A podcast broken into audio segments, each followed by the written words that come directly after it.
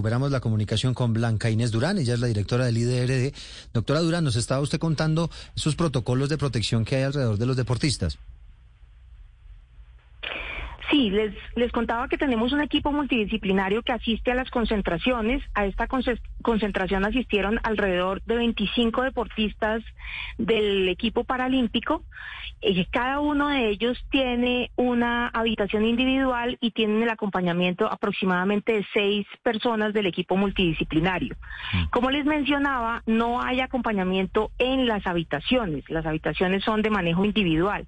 Y al parecer, este suceso se presentó presentó en la noche eh, la deportista o el deportista se movieron de su habitación y se trasladaron a otra y eh, a partir del momento en que nos enteramos de la situación se activó el protocolo de atención de violencias de género que establece básicamente el acompañamiento tanto psicológico como a las eh, entidades responsables, en este caso la Fiscalía, y se puso el denuncio y se ha venido haciendo el acompañamiento individual a la deportista. Doctora Durán, que eh, nos preguntábamos aquí en esta charla, eh, mientras recuperábamos la comunicación, si no se supone que en una concentración de deportistas profesionales que están a punto de competir en las competencias paralímpicas profesionales, pues no se supone que está restringido el consumo de licor y especialmente en menores de edad. ¿Qué, qué fallo hay en, los, en, el esquema de vigilancia o, o es normal que los deportistas lleven trago antes de unas competencias? ¿Cómo funciona eso?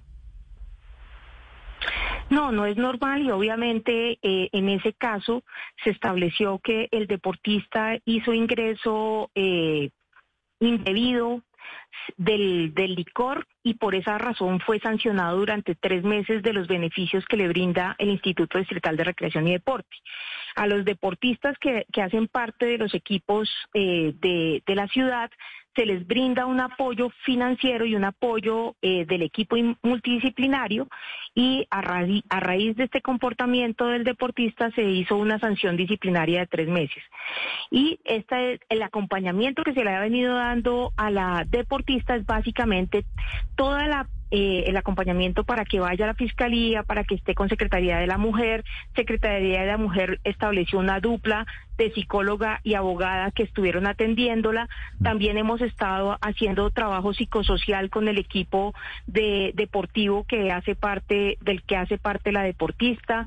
Hemos hecho todo el, el trabajo con la familia. Hemos tenido más de 13 reuniones con la familia y llamadas de acompañamiento, más de seis reuniones individuales con la deportista, sesiones individuales con el eh, psicólogo deportólogo, con las cuales se ha venido haciendo seguimiento al caso. Mm. hemos estado lo más pendientes posibles de la situación. Eh, la, ayer conversamos con, con la mamá de la víctima pues iba a haber una audiencia y esto está pues ya en los estrados judiciales, pero nos contaba que Javier Rojas Díaz, el presunto violador, nombre de 34 años, sigue compitiendo a pesar de que no lo tienen quizá en los mismos espacios con ella, pues sí hay momentos donde se cruzan y demás. ¿Cuál es la condición de este, de este hombre, de Javier Rojas Díaz, eh, actualmente eh, en materia de competición allá en el IDRD?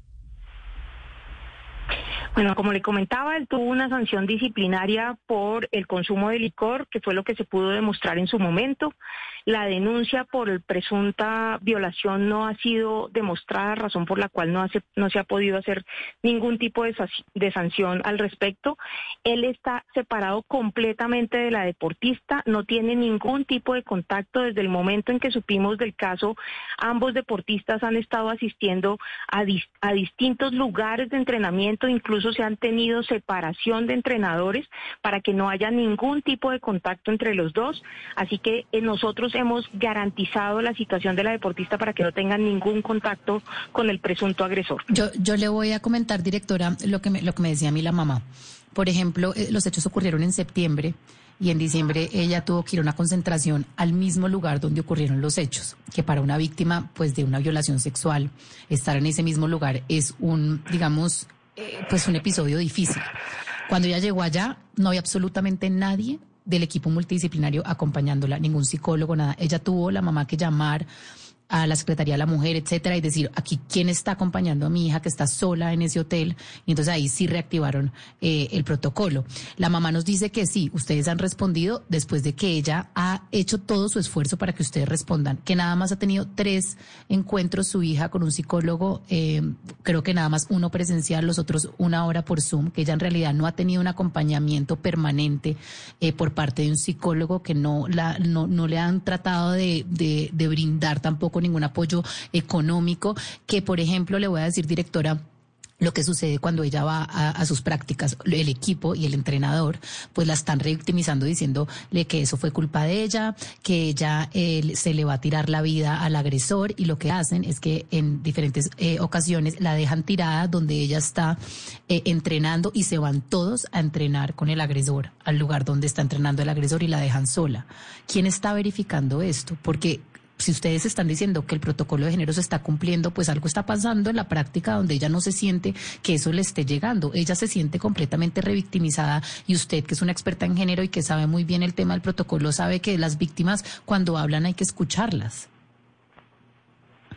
Totalmente. De hecho, en este tiempo que ha ocurrido, yo he tenido varias reuniones con la mamá, con ella, he estado pendiente del equipo. El comité de género ha estado revisando el caso constantemente. Hemos estado, de hecho, aportando pruebas a la fiscalía para que ellos tomen la decisión lo más rápido posible, porque en este caso necesitamos la decisión de la fiscalía para poder tomar medidas con el deportista.